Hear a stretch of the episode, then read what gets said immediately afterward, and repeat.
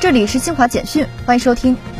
记者从中国中铁股份有限公司获悉，雄安新区至新州高速铁路雄兴高铁新盖房特大桥建设日前正式动工，标志着雄兴高铁雄宝段全面进入主体施工阶段。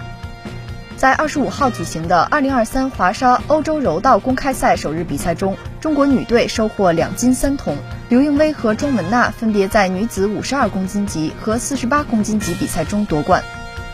巴基斯坦警方二十六号说，该国西南部比卢支省当天上午发生一起炸弹爆炸事件，造成至少四人死亡，十人受伤。